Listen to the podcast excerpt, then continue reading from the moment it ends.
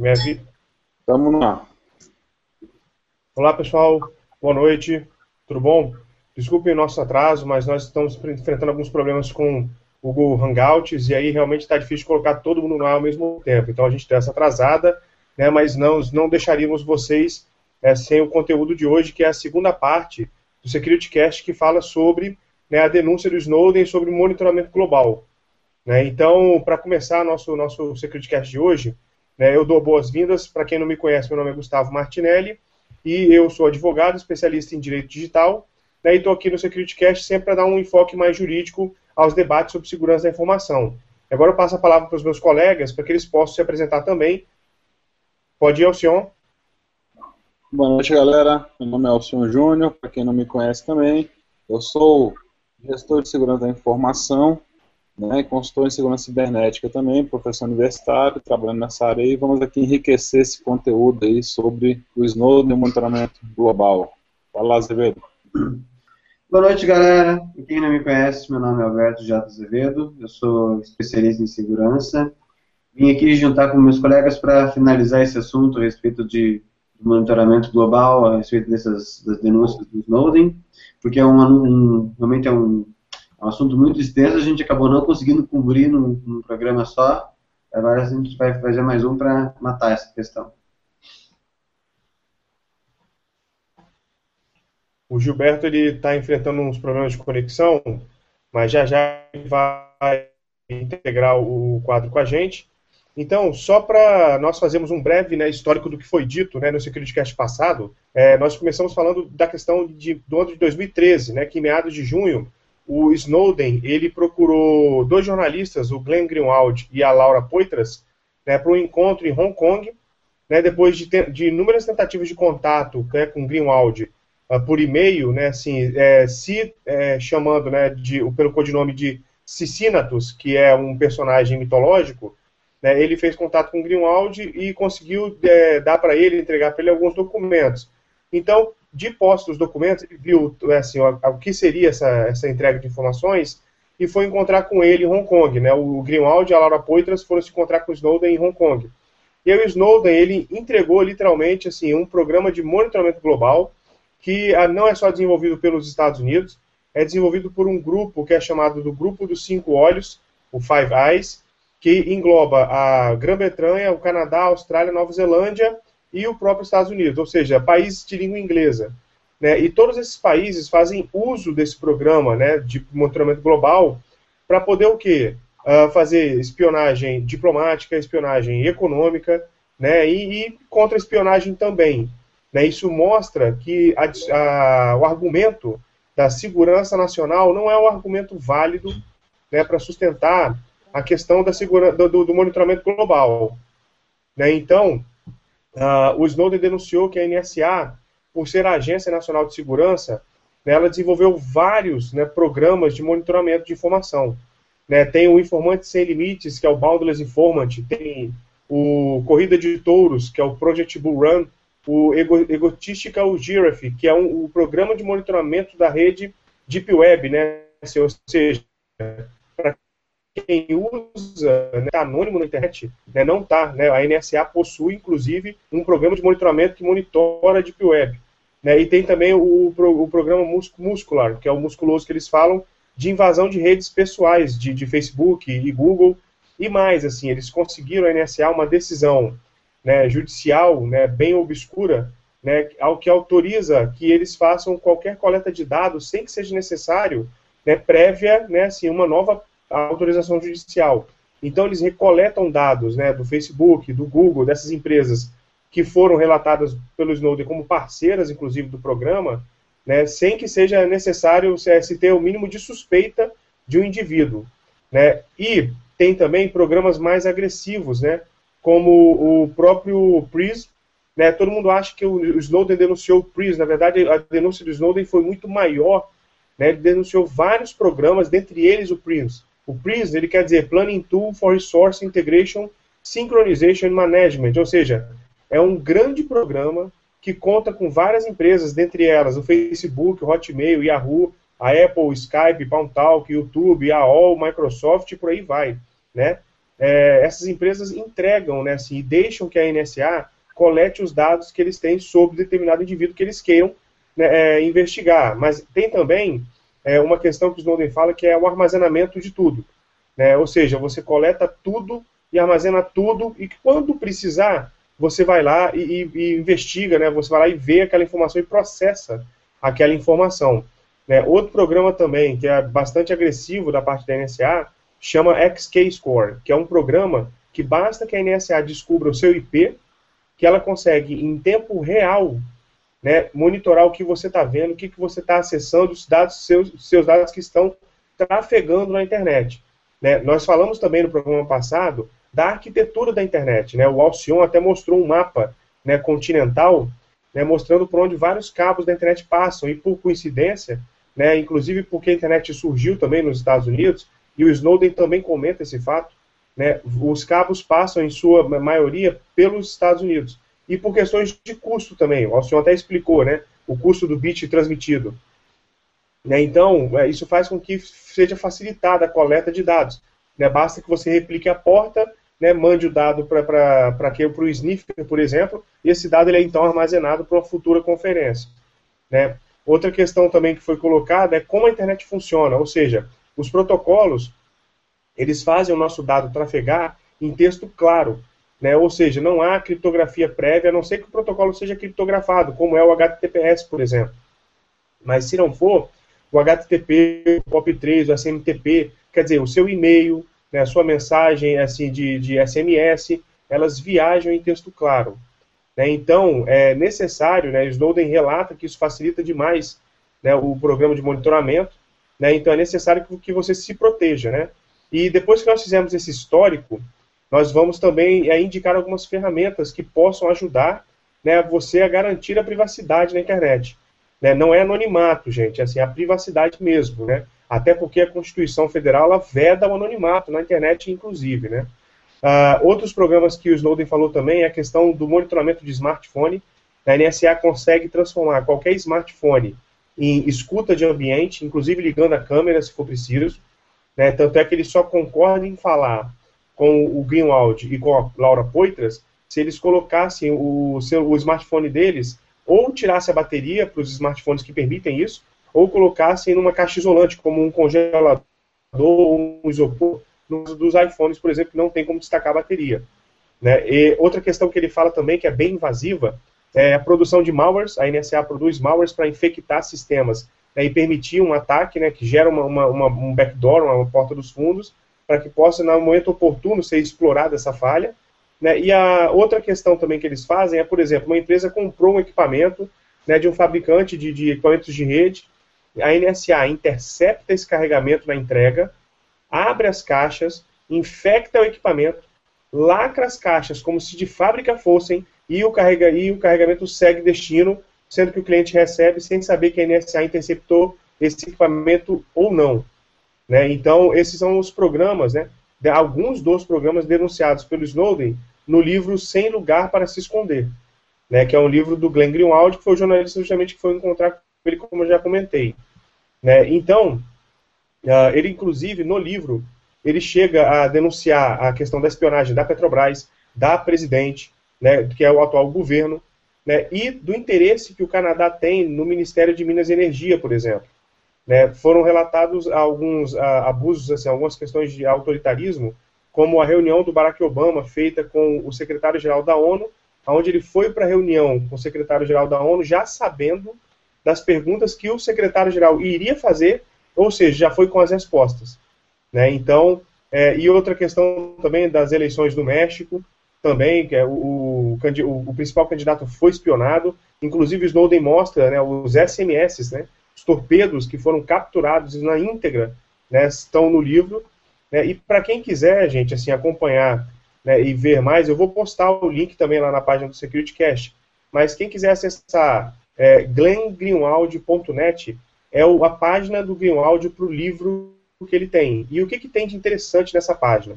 É, o interessante é que lá você pode fazer o download de várias informações, tem vídeos complementares e tem um PDF enorme, né, assim, é, que tem várias informações originais dos documentos que foram entregues pelo Snowden. Né? Então, quem quiser ver algum documento né, que fala da NSA na íntegra, pode acessar esse PDF, baixar para sua máquina sem problema nenhum, né? Só você, né, o Obama, que vão saber que você baixou. Né? Então, é, é, é, legal visitar, é glenngreenwald.net. Eu vou colocar depois no mural da, do SecurityCast lá no Facebook. Né? E agora a gente vai uh, entrar para discutir com vocês, e eu, eu, convido o Alberto, o Gilberto e o Alcion a complementar, se, se eu esqueci porventura de alguma fala aqui, né, que foram, foram ditas outras informações também no, no canal passado, né, e falar aqui de algumas ferramentas, como o próprio Snowden uh, comenta, né, de, de, técnicas de criação de senha e ferramentas para que você possa criar, assegurar sua segurança da informação né, nesse meio digital tão uh, invasivo que a gente tem hoje, que é a tecnologia de, de mão e do computador, enfim. Né, empresas como Microsoft foram uh, acusadas de apoiar o programa, então, que, que dirá o sistema operacional dela, o que, que não pode fazer, né? Então, o que, que a gente pode fazer para conseguir nos proteger nesse momento dessa era digital? Né? Então, convido os nossos a comentar. É, já, desculpa te interrompendo, já sendo convidado aí ao mesmo tempo. Eu acho interessante o seguinte: você colocou vários pontos aí, a gente pode ir batendo ponto a ponto que você colocou, acho que você abordou tudo, e nesses pontos que você for falando, a gente vai dando algumas soluções que os usuários tenham é, para que possam tomar então para ter mais segurança, para tentar navegar de forma mais menos é, evasiva, né, de informação, menos evasivas informações desses usuários. O que, que você acha? O que, que vocês acham? Pode ser. Eu acho que de repente, se nós formos por, por dispositivo ou pela usabilidade, né, a pessoa quer bater um papo na, na internet, um chat mesmo na internet, né, o que, que ela pode fazer para se proteger, por exemplo? Beleza. Então, já dando início nesse chat aí, né, o, o, interessante é que você, quando você for utilizar, bater papo, utilizar qualquer tipo dessas ferramentas, é que você utilize chats criptografados, tá? É uma coisa que o pessoal está batendo muito aí hoje, inclusive falando do WhatsApp, aí, que foi uma ferramenta que apanhou bastante, né, esses últimos tempos. É, o Telegram está entrando aí com força total pela característica de deixar os seus dados anônimos, etc. E logo depois surgiu a, a compra né, da WhatsApp pelo, pelo pessoal do Facebook. E com isso tudo, que, que, eu, que, eu, que eu, eu prefiro mais o Telegram do que o WhatsApp, né? ainda mais para conversar esse tipo de coisa. Ele, ele segue uma linha mais segura, só que aí tem que verificar o tipo de criptografia que é utilizado nessas conexões. Certo? Então, utilizar, vai usar o chat, usar um chat criptografado, não vai utilizar um chat do Facebook.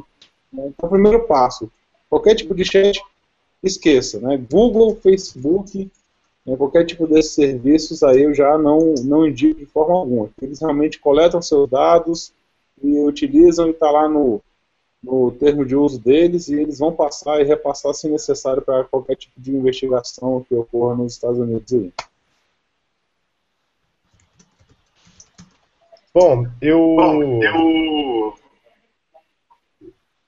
Eu queria comentar, eu queria da. da... É, põe no mudo aí o. o... Eu queria comentar do, do, do chat que o Snowden pede para o Greenwald utilizar com ele, que é um chat baseado no protocolo OTR. Né? É um protocolo que a gente baseado né, assim, na tecnologia de criptografia, né, e você pode, mas eu preciso de um cliente instalado na máquina. Né? Então você pode baixar um cliente é, que é o Pidgin ou algum outro cliente de preferência de software livre, e aí você instala o plugin OTR, gera as chaves criptográficas é, faz o handshake com a pessoa que você quer é, bater papo, diz que você obviamente conhece as chaves dela e ela as suas, né, e você consegue fazer o quê? Um chat privado. Você pode utilizar esse chat privado né, pelo Google, ou seja, você utiliza um protocolo XMPP, né, é um protocolo que vai, é o do Google, o Google vai pegar o seu pacote? Vai, mas a criptografia é feita ponto a ponto, ou seja, sai da sua máquina criptografado, chega na máquina do destinatário criptografado né? Só vai descriptografar lá. Então o Google tem capacidade de armazenar? Tem, mas ele vai ter que quebrar essa criptografia. Essa criptografia é relativamente forte. Né? Você pode fazer isso também pelo bate-papo do Facebook. Quem quiser fazer um teste, instala o Pidgin, instala o plugin OTR, né? chama uma pessoa também com Pidgin, também com OTR, para bater papo pelo Facebook, e aí vocês vão ver na tela de vocês o texto claro, e lá no bate-papo do Facebook vai estar tá o texto todo criptografado. Né, assim, para todo mundo fazer um teste e ver como é a criptografia. Então, assim, vale a pena, assim, o OTR hoje é utilizado né, por nós aqui do SecurityCast com bastante frequência, né, pelo menos assim, entre nós, a gente só se fala por, por uh, Pidgin OTR. Agora, se você está desconfiado, não, mas o Google vai ter o meu pacote de dados, né, vai ter a informação criptografada, mas vai ter. O Facebook também realmente vai ter, vai ser, eles podem armazenar ou não, mas você pode fazer um Jabber. Né, e aí eu convido o Alberto ou o Alcion para de repente complementar a informação do projeto Jabber, mas o projeto Jabber ele é um, são servidores né, que provém essa, essa, essa questão do, da informação do bate-papo né, é, gratuitamente, e são servidores criptografados. Né, ou seja, o Jabber por si só já é criptografado, é um servidor geralmente num lugar é, é, não alcançável, digamos assim, né, pelos programas de monitoramento, como, por exemplo, você tem vários servidores Jabber espalhados pelo mundo. Né, então, você pode fazer um Jabber na Alemanha, por exemplo. Né, e não precisa nada demais, ele cria o Jabber na hora, você dá o seu nome, você escolhe o nome que você quer, arroba Jabber, ponto alguma coisa, que vai ser onde você vai escolher, né, e aí você tem isso, e aí você pode criar no Pidgin para usar isso via OTR.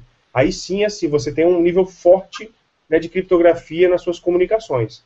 Né? Agora, para proteger o e-mail, você também tem uh, opções de proteger o próprio Gmail. Né? Você vai gerar é, um, um, e-mail criptografado né, no Gmail né, e vai ser criptografado na sua máquina, vai ser enviado criptografado e o destinatário vai poder o quê? Descriptografar. Descriptografar. Né? Isso é feito. Isso é feito através de, de um plugin né, que tem, que chama MailVelop. É um plugin do Firefox, né, para quem usa é, Linux, por exemplo, ou, ou, outro Firefox, tem um MailVelop, e ali você cria a sua assinatura PGP, e com base nessa assinatura PGP, você também faz o, o handshake, né, você importa né, a chave pública da outra pessoa, e aí você consegue que, mandar a mensagem para ela. Aí você faz o uso que da criptografia assimétrica. Né? Então é bom entender um pouco sobre a criptografia assimétrica para utilizar isso. Mas tem essa opção também. Agora, se você não quer é, é, confiar no navegador, configurar na seção aberta do Gmail, você pode instalar o Thunderbird na sua máquina né, e fazer o PGP funcionar através do Thunderbird. Aí agora, mas eu não quero mais usar o Gmail, eu quero usar agora uma opção mais privada. Tem o RiseUp, né, R-I-S-E-U-P.net, é o RiseUp.net, é uma iniciativa de um servidor criptografado. Lembrando que o Snowden passou por isso, ele tinha um servidor criptografado e os Estados Unidos eles tentaram né, fazer com que o servidor entregasse os dados e aí o servidor decidiu se desligar. Então o serviço de e-mails que o Snowden é, utilizava ele foi desligado, mas os dados dele não foram entregues. E o RiseUp participa dessa mesma filosofia. Né, os dados permanecem criptografados no servidor. Então é interessante também, eu vou postar lá no mural para quem não souber o RiseUp. Você cria um e-mail gratuito, e você pode fazer uso dessas, desse tipo de comunicação de forma segura. É, agora, é, fa falamos de é, bate-papo pela internet, uh, de e-mail. Né? Agora, a questão da navegação. Você pode utilizar uh, o protocolo do Tor, você pode conectar via Tor e navegar, né, quando você quiser, certa né, privacidade, embora tenha o programa de monitoramento, tem sim, né, mas assim, você reforça, é né, muito melhor do que viajar e navegar na internet com texto claro. Ainda tem alguma segurança né, que é a questão de utilizar o Tor. Né, alguém está lembrando de mais alguma coisa é, que eu estou falando aqui?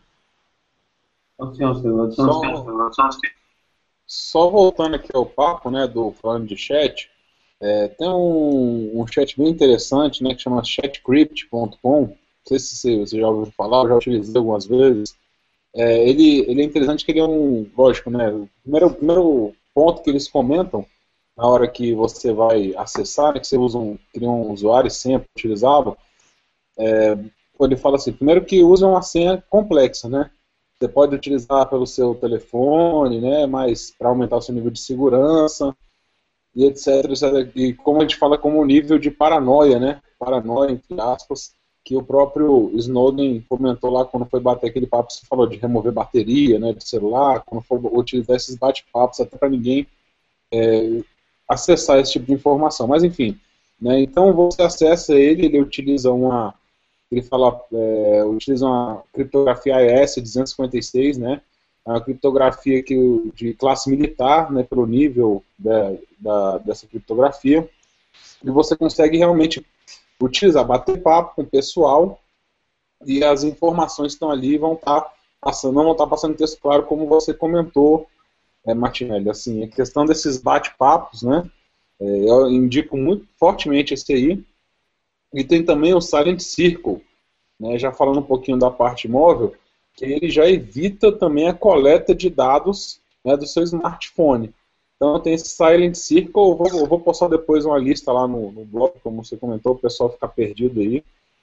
É, para acessar, então ele evita que o pessoal colete as informações pelo seu celular e fique enviando. Ele faz uma, faz uma, ele utiliza um, diversos serviços de criptografia, tanto na parte de mensagem de texto, quanto na parte de voz, transferência de arquivos, entre outros. Né? Então, ele é um pouco mais abrangente.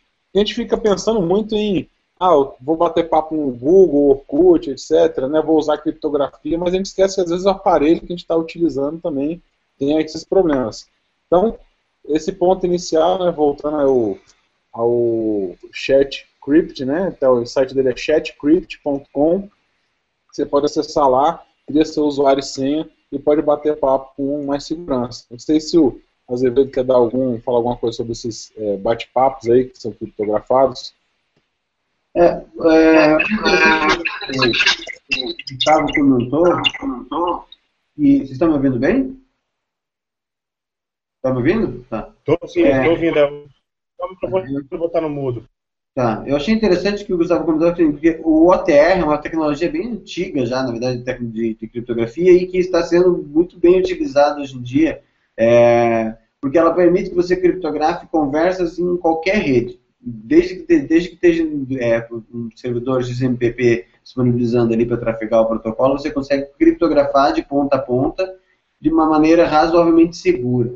O grande problema é assim, todos esses chats, com, com algumas exceções, é, o grande problema é por onde estão trafegando as chaves de criptografia. Porque quando elas as chaves de criptografia trafegam e passam por um servidor central, elas podem ser interceptadas em algum momento da, da, da transmissão, e aí o cara, a partir daí, ele consegue conversa, é, enxergar a tua conversa inteira. Mas, é, a gente tem que lembrar também que é, se você, a gente for querer levar ferro e fogo, e uma coisa que eu digo assim, com o poderio que, a, é, que, a, que as, essas agências têm hoje de tecnologia, de inteligência, é muito difícil, mas é muito difícil você se dispor, se você for querer usar, usar e se comunicar pelos canais normais, vai ser muito difícil, quase impossível você, se, você fugir da, da, da, da espionagem. Realmente, se você pegar e, e criptografar por OTR o protocolo XMPP, você dificulta e dificulta bastante para que a tua comunicação esteja visível. Mas se você for um target em potencial, existem maneiras, existem outras pontas onde, eles, onde a sua comunicação pode ser é, interceptada ou decifrada de qualquer maneira. E partindo-se desse pressuposto, a gente pode, a gente tem que começar assim, você tem que começar a estabelecer níveis de, de, de segurança, como o, o Alcion estava falando. Se você quer ser muito paranoico, levemente paranoico, ou é, se preocupar pouco com isso. E se você for muito paranoico, a tua única opção é você usar servidores descentralizados de comunicação. Aí sim, aí se você tiver um, ah não, eu quero, é uma, no caso, vamos pegar um caso de uma empresa. Ah, é uma empresa que precisa ter a comunicação entre os seus funcionários é, segura e livre de interceptação de, de, de da NSA etc e tal. O, o caminho é ter um servidor próprio e privado de comunicação para gerenciar esse chat. Mesmo assim, você vai ter que tomar uma série de cuidados, como os que a gente falou anteriormente, a respeito de sistema operacional que você está tá utilizando, por onde é que está trafegando essas informações, que tipo de equipamento que é, mas realmente os servidores centralizados, é, descentralizados, seria uma, é uma, uma opção melhor. E outra coisa que eu só para comentar, o Telegram ele tem uma vantagem, ele leva realmente ele leva uma vantagem em cima do, do WhatsApp, porque ele é ele código aberto. Então, uma pessoa, é, eu já fiquei sabendo até tem, tem empresas que pegam o Telegram e implementam ele de maneira privada para eles poderem se comunicar dentro da rede privada deles. Mas, eu sinceramente eu digo assim para vocês, eu acho essa parte de comunicação com, a, com toda a eficiência, a eficácia desses programas de que a gente tem, da, que a gente, só os que a gente já sabe da, da NSA, é um realmente é, é, é um tema muito complicado de você mexer. É uma, é uma, uma parte que fica bem difícil de proteger, não que seja impossível, mas é, vai depender do, do, nível de interesse que a agência tem, no caso, em você ou no target que a gente está falando. Porque você tem que pensar assim, é bem diferente o interesse que a NSA vai ter na minha comunicação, na, na de vocês, por exemplo, e na comunicação da, da presidente, do, do, presidente de uma empresa grande e que seja de, de interesse estratégico. Então, a gente, você fazer um, você nivelar pelo, pela, pela quantidade de exposição e de interesse que possa ter em você também é uma coisa interessante, senão você fica muito paranoico, né? Verdade. É, a questão dessa de utilização, é, Azevedo, sobre de, de, como vou utilizar a internet, acho que tem que, é, tem que estabelecer até de paranoia é, de, de cada um. A gente pode pensar o seguinte, por exemplo, você pensa lá, evitar. Desculpa aí, pessoal, probleminha aqui no, no microfone.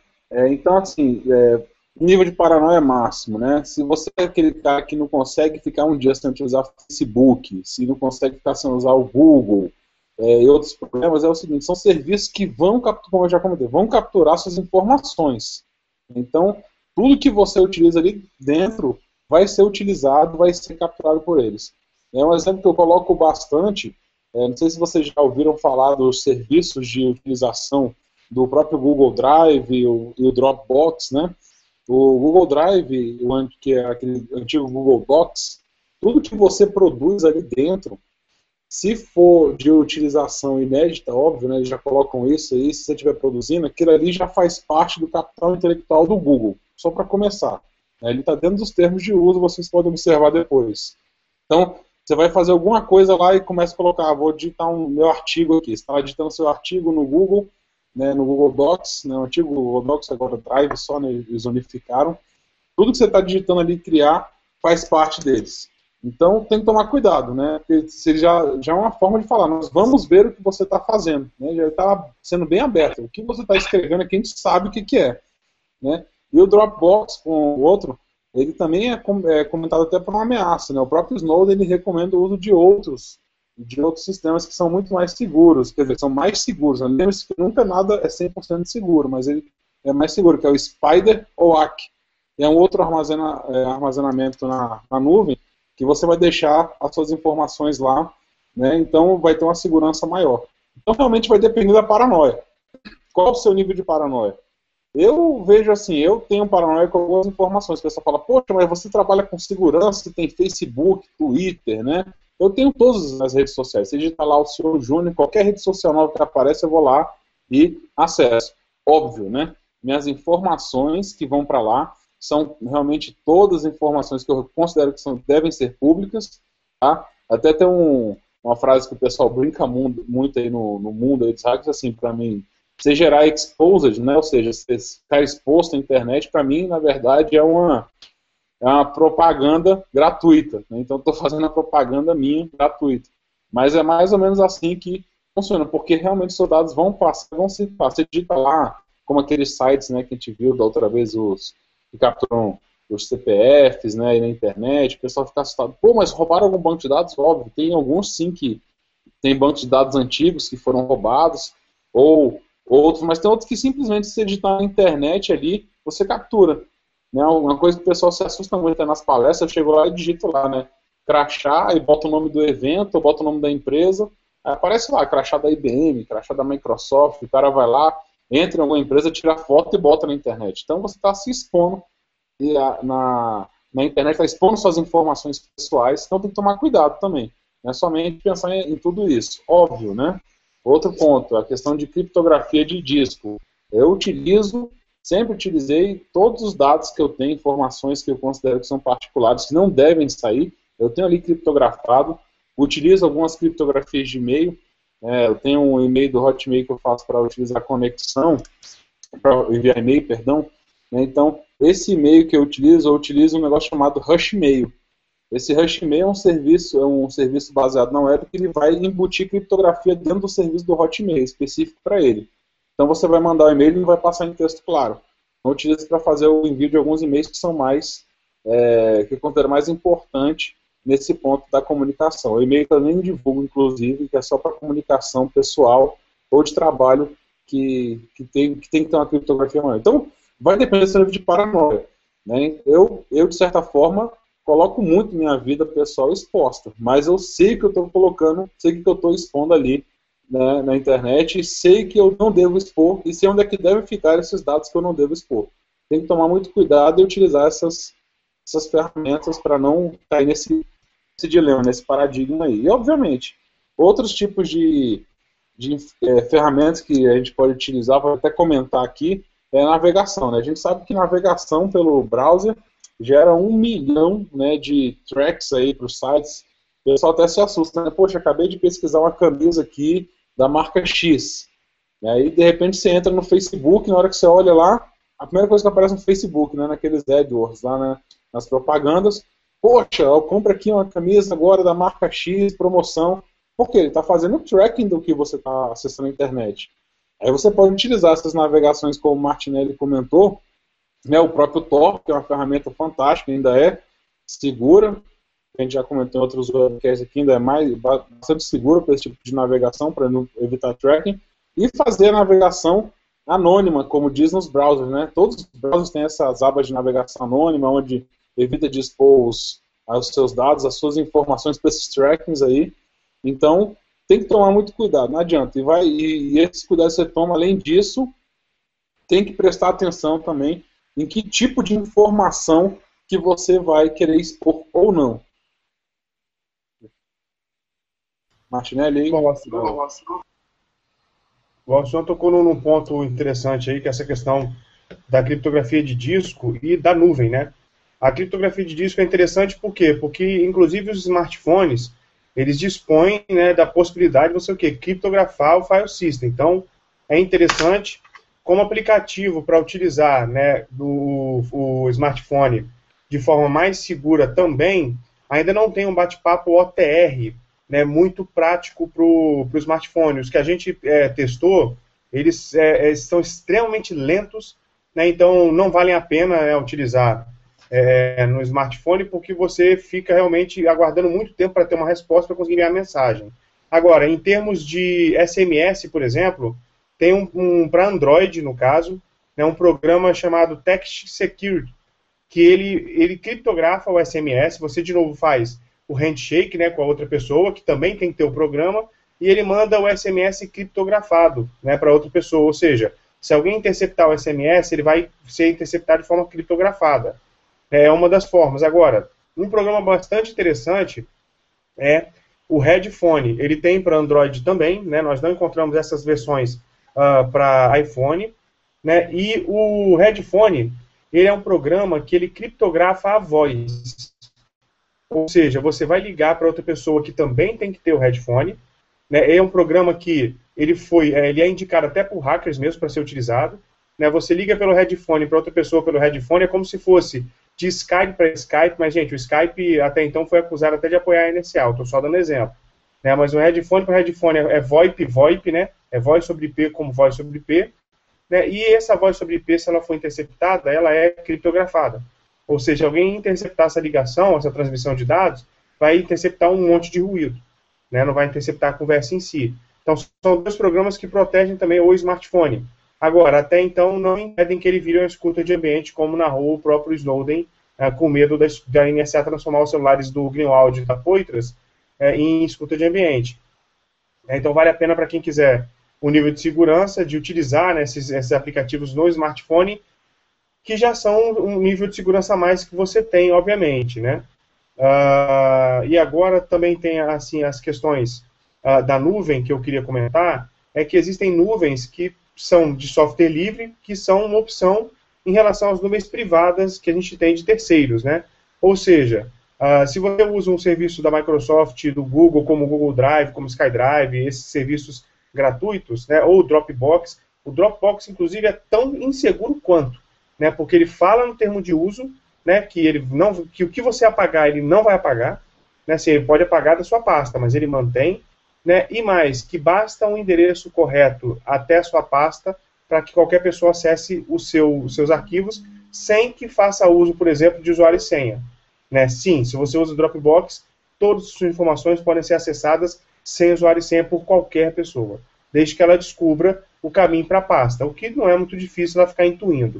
Uh, então, uma alternativa a esses serviços é o OnCloud, né, é o é, oncloud.org, vou postá-la também, já postei inclusive, pessoal, o livro do Greenwald e o Jaber lá no mural do SecurityCast, e o OnCloud, ele é uma nuvem particular baseada em software livre, né, eu uso ela com Debian no servidor e o OnCloud, é realmente muito bom, e ainda faz uma questão de utilizar o protocolo HTTPS, né, então os seus dados trafegam a todo momento né, em texto criptografado, ou seja, você vai ter uma nuvem sua, um servidor que é seu, né, e você vai acessar a qualquer momento do seu computador, do seu smartphone Android ou do seu smartphone iPhone.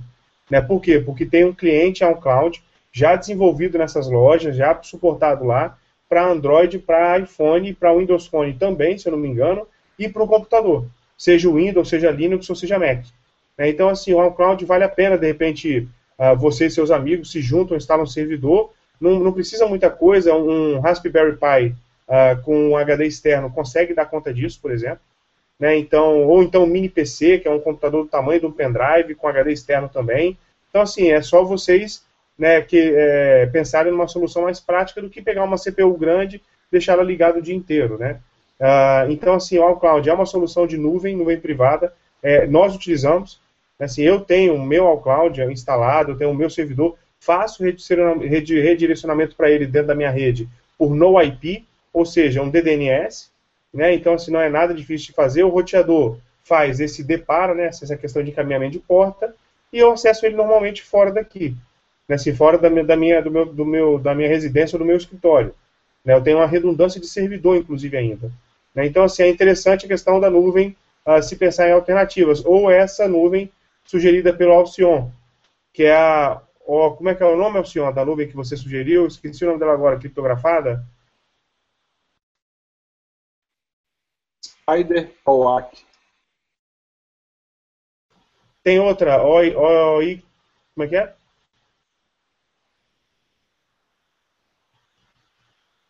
Alcion? Deixa eu pegar um, gancho aqui antes que eu esqueça. É, Justiça seja feita, mas esse, esse protocolo, esse, esse text secure que você falou, é um protocolo que é implementado por uma empresa chamada Open Wister System. E essa empresa, ela, o WhatsApp, ele fez uma parceria com ela e eles implementaram esse mesmo protocolo de comunicação de criptografia ponta a ponta que tem no Text Secure no WhatsApp. Então, tecnicamente, o WhatsApp também já conta sem as pessoas nem saberem com essa, com essa criptografia ponta a ponta. Mas eu volto a dizer que, de novo, é porque assim, às vezes parece, parece que eu estou de perseguição, mas não é perseguição com o WhatsApp ou com o Telegram. Com... A questão é servidores centralizados de distribuição. A partir do momento que você tem um servidor centralizado, onde as suas chaves estão trafegando por ali centralizadas, não é que essa, não é que seja simples, mas é passível de quebra. Essa, a, a criptografia é passível de quebra. Então, se você vai lá, por mais que você estabeleça uma conexão, vai lá, estabeleceu, criptografou, mas por onde é que trafegou essa chave? Ela, tra ela trafegou através do servidor. Se for interceptada a chave inicialmente, é possível conduzir um ataque e você conseguir quebrar essa, essa criptografia. Aí, a gente passa por esse lado interessante que foi que você falou. É, quando você transfere as coisas para o OnCloud, Aí você tem um servidor OnCloud teu próprio, que é a, a ideia do OnCloud é justamente essa de você ter a sua própria nuvem privada, aí as coisas mudam de figura, entendeu?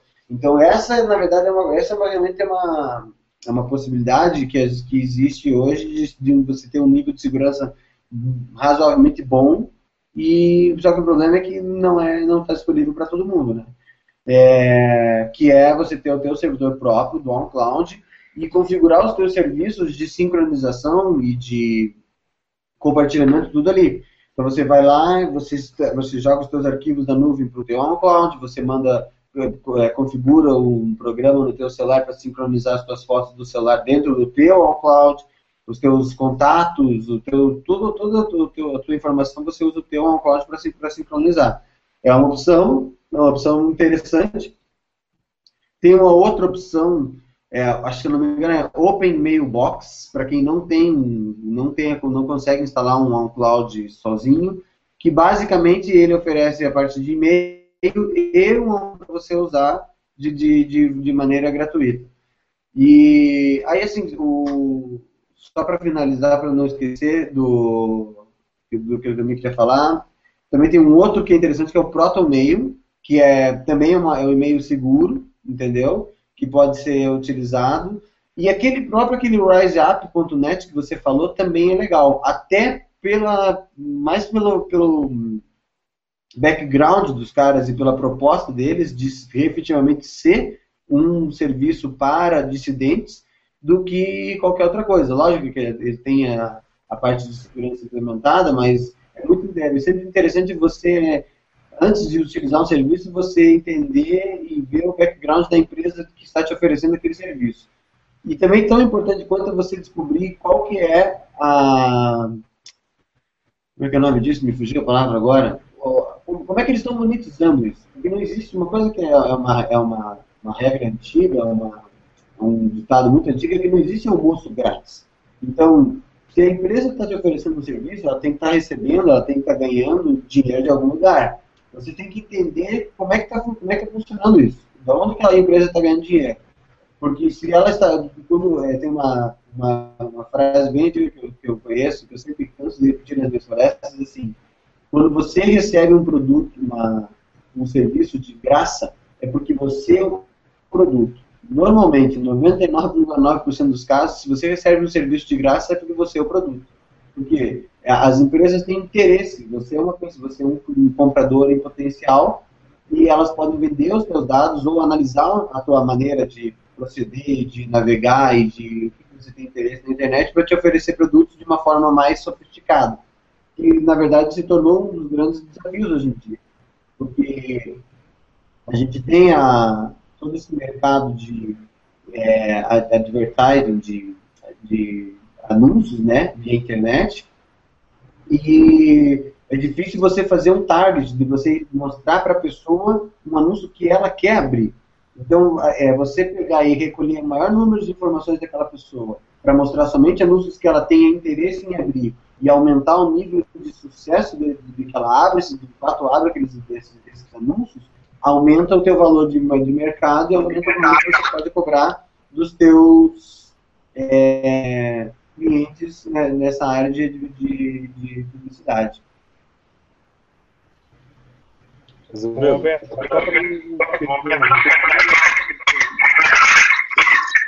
Põe o mudo, por favor, aí, pessoal.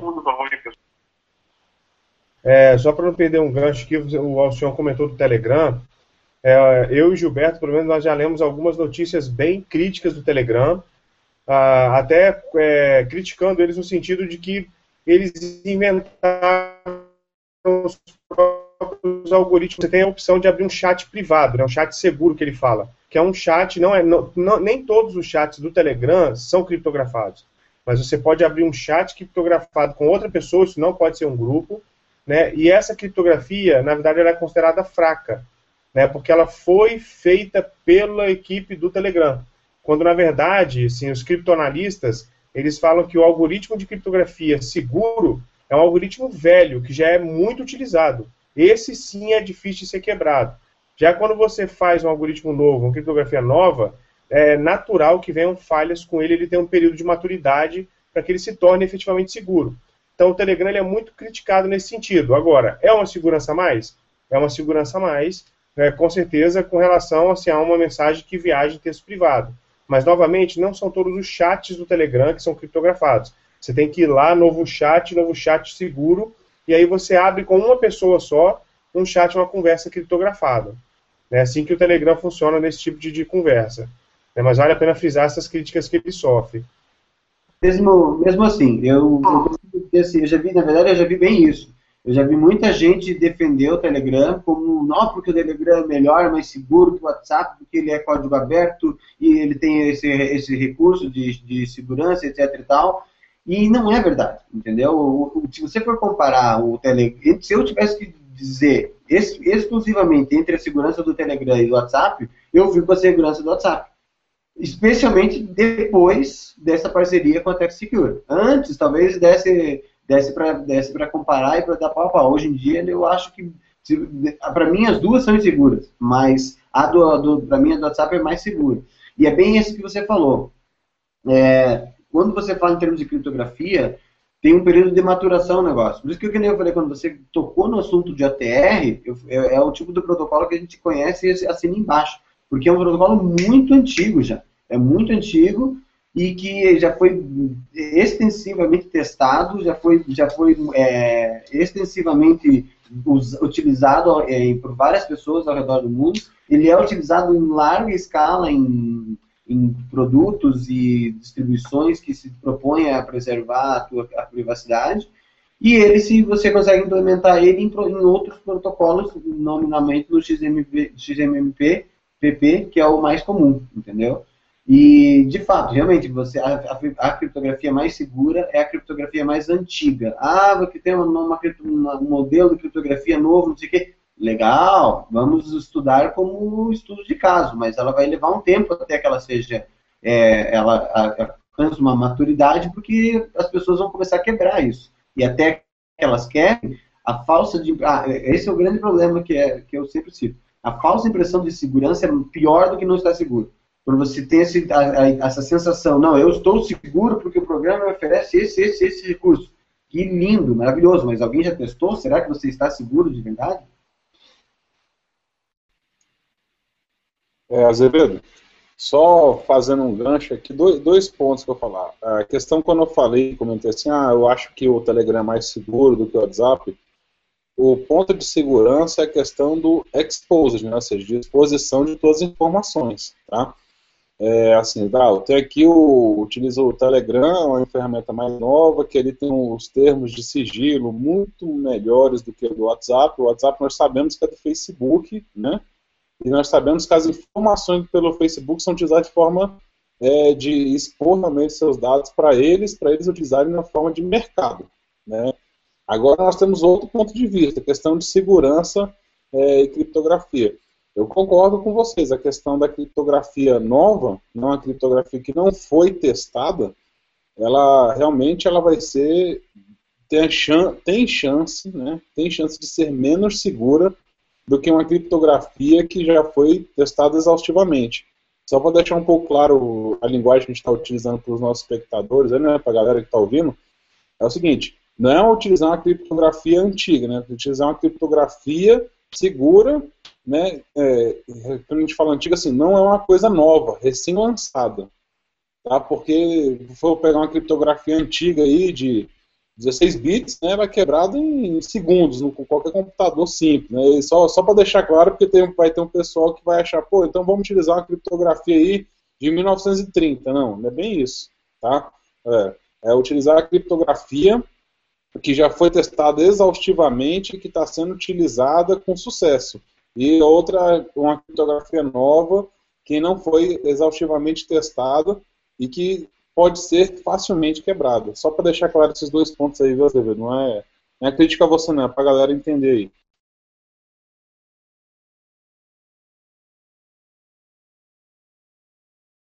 Não, não, tranquilo, eu entendi. Eu só quis comentar porque é, eu fico muito preocupado quando, quando, quando passar essa falsa impressão de segurança.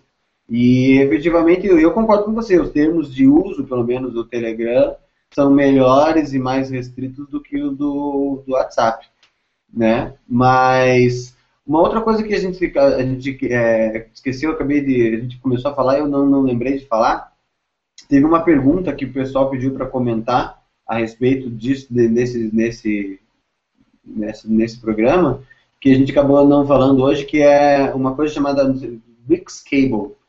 É, o BRICS Cable foi uma iniciativa que surgiu depois, logo depois da, da que foi revelado que foi houve o escândalo de espionagem da, da NSA envolvendo aqui o governo brasileiro, as empresas brasileiras, etc. E, tal.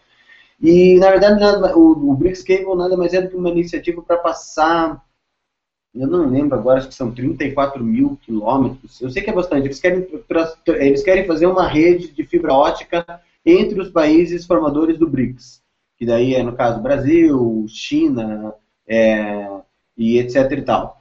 E aí, assim, mas uma coisa que foi, começada a ser visto de maneira errônea é, dessa questão do BRICS Cable, por mais que a iniciativa seja interessante e vá é, dar maior, uma, uma, uma, uma mais possibilidade para a gente sair com os nossos dados, é, é, importante que as pessoas entendam que o BRICS Cable não vai ser uma internet 2. Eu não, não sei se vocês lembram, alguns anos atrás surgiu o boato de ia sair a internet 2, que ia ser uma internet melhor e não sei o quê. E não é, entendeu? Até pode até ser uma, uma, uma, um caminho de comunicação direto com, entre outros países sem passar pelos Estados Unidos, mas, para mim, é, as, a maioria das pessoas ainda não entendeu a magnitude e o poder e a capacidade de penetração que as agências, essas agências formadoras do, do, do Five Eyes, que a gente chama, tem, entendeu? Porque, beleza, ah, vamos fazer o Blitzkrieg, não sei o quê. Se, se eles conseguiram é, inserir escutas e conseguiram que provedores de, de, vários lugares, não só nos Estados Unidos, como aqui no Brasil, colaborassem com eles para fornecer informações, inclusive empresas de telefonia daqui, é só uma questão de tempo até a gente pegar e fazer toda essa rede nova de, de, de cabos, etc. E, tal, e eles botarem uma, uma maneira de, de, fiscalizar e de espionar essa rede também.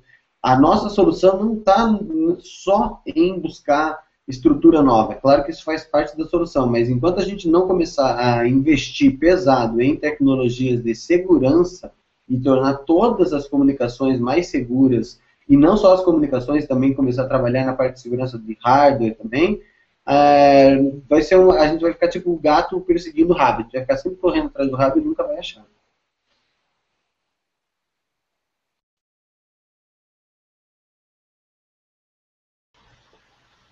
Bom, pessoal, eu queria ler aqui é, duas que fizeram né, no, no SecurityCast passado, né, que foi o Fabrício, ele comentou né, se, que, da questão do, do GCHQ, que é a inteligência britânica, nessa questão da espionagem e monitoramento global, né, que fala que o Snowden denunciou esse caso também, foi isso realmente, né, e ele, ele pergunta assim, se principalmente os profissionais entendem como é que opera isso, né, nós somos muito carentes de profissionais que entendem né, da, da profundidade do tema, né, eu, eu costumo falar com as pessoas que ninguém se preocupou muito com a denúncia do Snowden, porque ninguém entendeu o que ele quer dizer. Né? Como ninguém entende muito tecnologia, todo mundo viu o que ele falou e falou, ah, né, o que esse cara está dizendo, né? Entendeu? Então é preciso entender a tecnologia para entender onde é que está a fragilidade. Né? E o Fabrício conclui falando que não adianta só utilizar software livre. É, Fabrício, realmente não adianta só utilizar software livre. Mas o software livre é uma ponta de lança né, na questão do monitoramento global e na segurança da informação. Né? Você sabe e tem o poder, principalmente, tem o poder de saber o que está executando na sua máquina e o que está acontecendo com as suas informações. Agora, segurança da informação não é uma ferramenta, é um conjunto de medidas. Corrijam né, meus colegas aí que estão me ouvindo, né? É, é um conjunto de medidas que você tem que tomar né, para que você o quê? minimize os riscos de você o quê? sofrer uma invasão né, e perder, de certa forma, sua privacidade ou ter alguma informação coletada. É, também teve o Paulo Henrique Marinho, que ele perguntou como estão nossos profissionais para isso. Olha, eu acho que eu gostaria até que o Alcion, o Alberto, o Gilberto comentassem essa pergunta, né? Se diante desse cenário, né, como estão nossos profissionais para isso? Né, e se as empresas estão colaborando com programas com, com, com, como os da NSA, com do, do, do, programa PRISO, como eu falei, que é o Google, a Microsoft, essas empresas que foram acusadas de é, apoiar esses programas, é, elas não devem, assim, entregar é, por algum interesse, né, em nos espionar, na verdade sim, Paulo Henrique, elas têm interesse em nos espionar porque elas uh, vendem esses dados, vendem essas métricas, ganham dinheiro com isso. Então, é interessante quanto mais elas puderem coletar. Né, e a NSA, para, obviamente, otimizar né, esse monitoramento, vai, em curto caminho, indo a essas empresas e pedindo os dados dessas empresas. Né, então, a gente volta à pergunta, assim, com a questão dos profissionais. Né, essas foram as perguntas que ficaram para nós, assim, no, no programa passado. Né, o Guilherme Martins também perguntou. Né, então, como ficam nossos profissionais, assim, hoje, diante de um programa de monitoramento global? Como é que uma empresa como a Petrobras ela pode uh, fazer um concurso, por exemplo, para contratar profissionais específicos da área? O que ela teria que, que cobrar, por exemplo, uh, desses profissionais?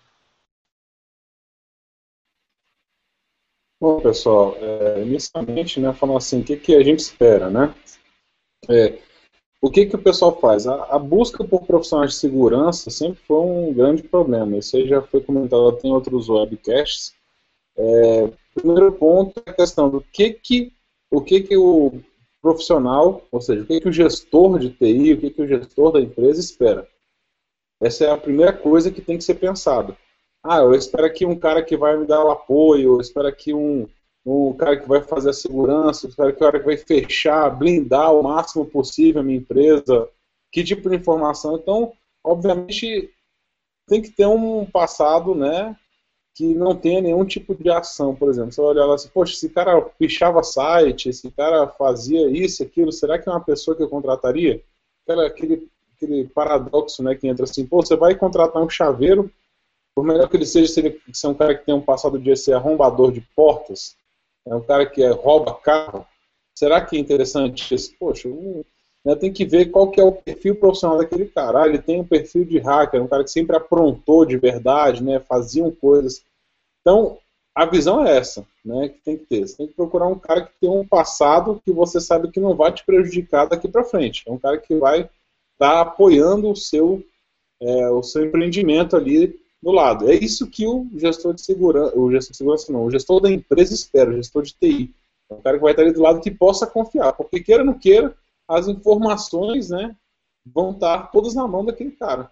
É lógico, de outros também ali da área de redes, banco de dados, mas esse cara vai ter um acesso muito maior do que as outras pessoas. Então tem que ficar ligado nesse perfil aí.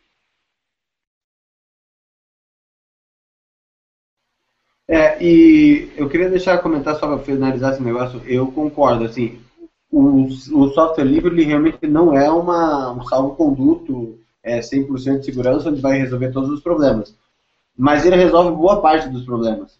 E vale, vale, vale deixar bem claro aqui a questão, principalmente citando essa questão das empresas que você falou, empresas grandes, tipo Petrobras, o governo, etc e tal, essas sim, se elas investirem pesado em soluções de software livre, elas estão elas comprando a segurança delas por, por fazer isso que, o, isso que o Gustavo falou. A segurança é um, é um conjunto de medidas. Então você vai, vai implementar software livre, beleza, mas você vai implementar isso num servidor com sistema operacional seguro, que provavelmente vai ser software livre, num servidor com hardware seguro, de maneira segura, levando em questão toda, levando em questão o pano de fundo tem que ser a segurança.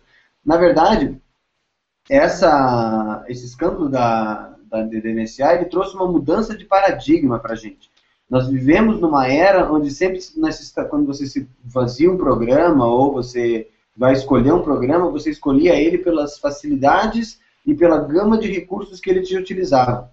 E agora a gente está tendo, está tendo um novo paradigma que, em alguns casos, o mais importante não é que ele te ofereça uma gama de opções, e não. Desde que ele te ofereça as três ou quatro opções que você mais precisa, se ele for um programa seguro e ele for uma implementação de, um serviço seguro, ele é mais interessante do que um programa que te oferece uma série de, de, de facilidades que você não vai usar.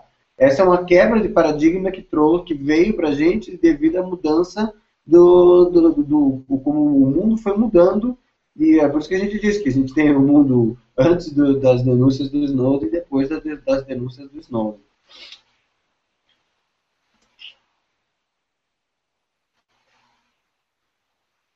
É, alguém que vou... Vamos continuar. Bom, que...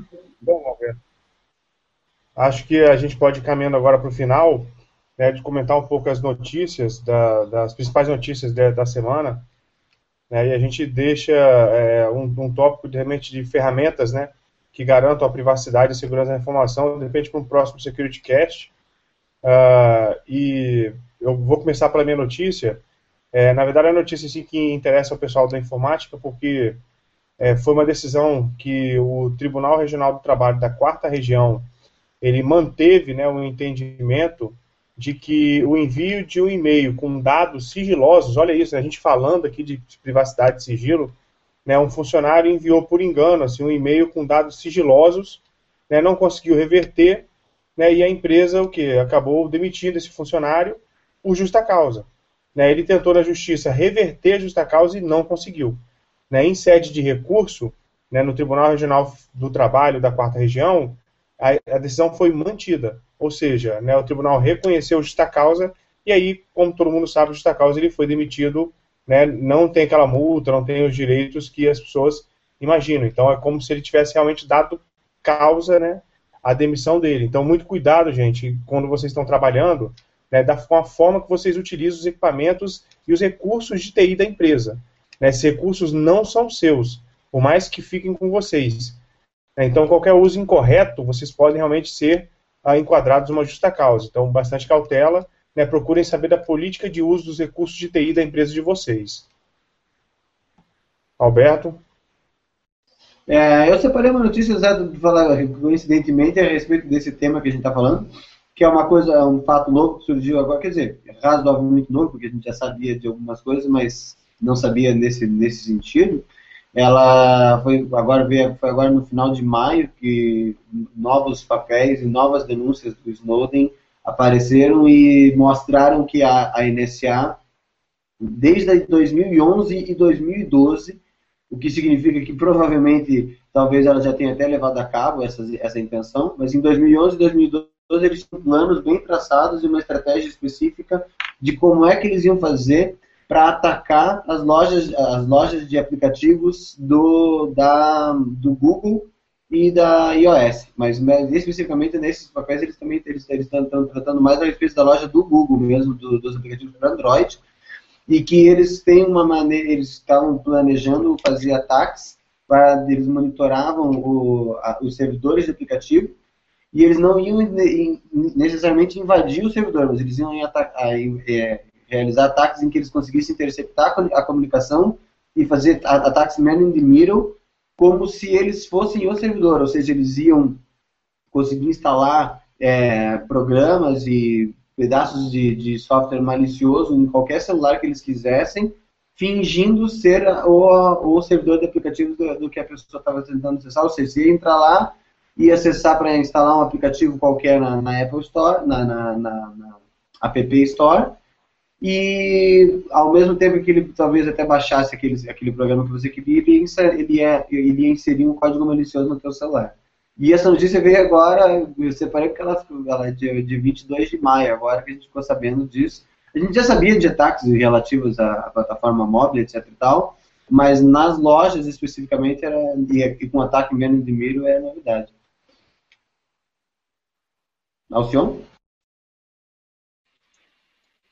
Bom, pessoal, separei uma notícia aqui quentíssima, né? Não sei se o pessoal está acompanhando, acho que até um espectador soltou ela, por acaso parece que estava até adivinhando que eu ia comentar. Não sei se vocês conhecem o site 1337day, é um site que fala sobre privacidade, né? Explo é, fala sobre exploits, né? E posta alguns exploits aí que ocorrem de zero day, etc. E ele foi, o pessoal falou assim, poxa, a CIA foi lá e prendeu né, o servidor do 1337day.com. Ele realmente, o que aconteceu não foram os servidores, tá?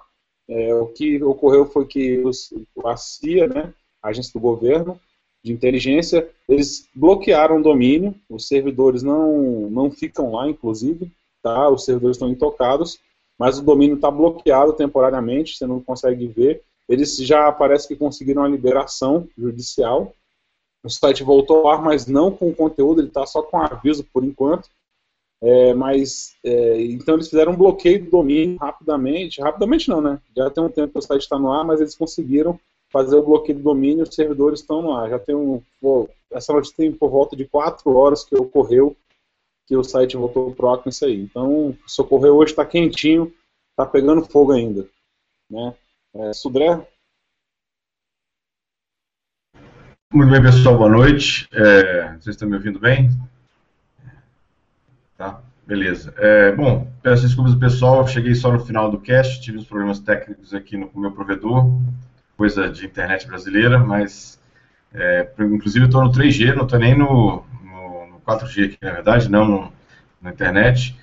É, e aí não quis entrar no meio da discussão, só fiquei acompanhando aqui o bate-papo aqui, acho que foi, foi bem legal, bem, bem instrutivo aqui. Eu, bom, eu separei uma notícia aqui, que aconteceu durante a semana, uma, uma notícia para quem usa celular, principalmente Android, né, ou seja, um grupo de pesquisadores da Universidade de Cambridge, Cambridge, no Reino Unido, eles fizeram um teste bastante interessante. Eles compraram é, praticamente é, 80 celulares é, usados do eBay e eles, é, teoricamente, os celulares é, estavam é, resetados com reset de fábrica e é, eles conseguiram, mesmo com reset de fábrica do Android, eles conseguiram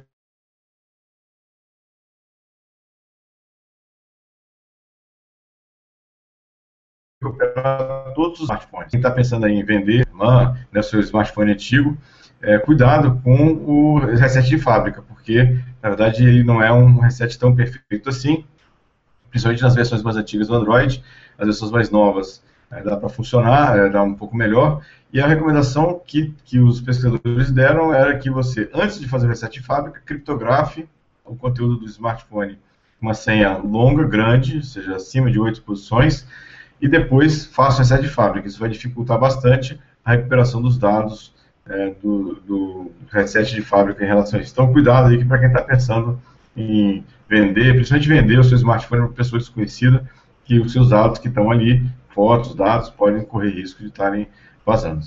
É isso aí, minha, minha, meu comentário de, de hoje, né, da, da notícia que eu selecionei para hoje. Bom, pessoal, então é isso. Uh, gostaríamos de agradecer assim, todo mundo que acompanhou, quem acompanhou só uma parte né, agradecer as mensagens, né, agradecer a todo mundo que participou, né, e, e vou agora aqui uh, deixar meus amigos também se despedirem. Depois, só lembrando que nós somos acessíveis pelo uh, Facebook barra SecCast, né, Sec é, com C mudo, cast, outros são, dois, são dois Cs, SecCast, facebook.com barra SecCast, uh, no YouTube é youtube.com barra SecurityCast, né, no iMasters, que é o http://imasters.com.br barra securitycast. E lembrar também que no iMasters a gente vai ficar com o áudio dos programas é, veiculado lá também. E até o próximo SecurityCast daqui a 15 dias. Agora eu abro para os meus amigos se despedirem também, o Alberto, o Alcione e o Gilberto. Bom, gente, eu agradeço. É, é sempre muito bom contar com a audiência de vocês. É sempre bom estar aqui podendo discutir esses assuntos de segurança com vocês. A gente vê no próximo programa, que é, acho que é no dia 22 de junho, né? E até lá.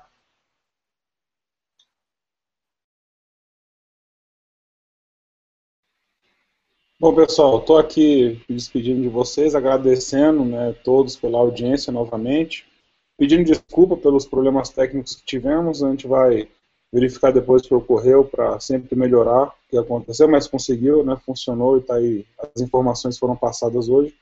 Agradecer a todos os amigos aí, Azevedo, Sudré, Martinelli, tá acompanhando mais um, mais um dia, mais uma noite de trabalho com esses malucos aqui e até a próxima. Bom, pessoal, deixar meu boa noite aí para quem está nos assistindo, assistiu o Security Cast ao vivo. E para quem vai assistir depois offline também, um grande abraço a todos que, que vão acompanhar a gente. Lembrando de deixar as uh, mensagens, dúvidas, perguntas lá no canal do YouTube, que a gente vai responder no próximo. Né? Agradecer aos meus amigos aí, o Azevedo, o Martinelli e o Alcione, também pela companhia da noite. Né? E até a daqui a 15 dias, dia 22 de julho, junho, a gente está aqui para conversar um pouco mais sobre segurança. Um abraço a todos, aí sucesso ao pessoal que está assistindo a gente. Um abraço. Oi.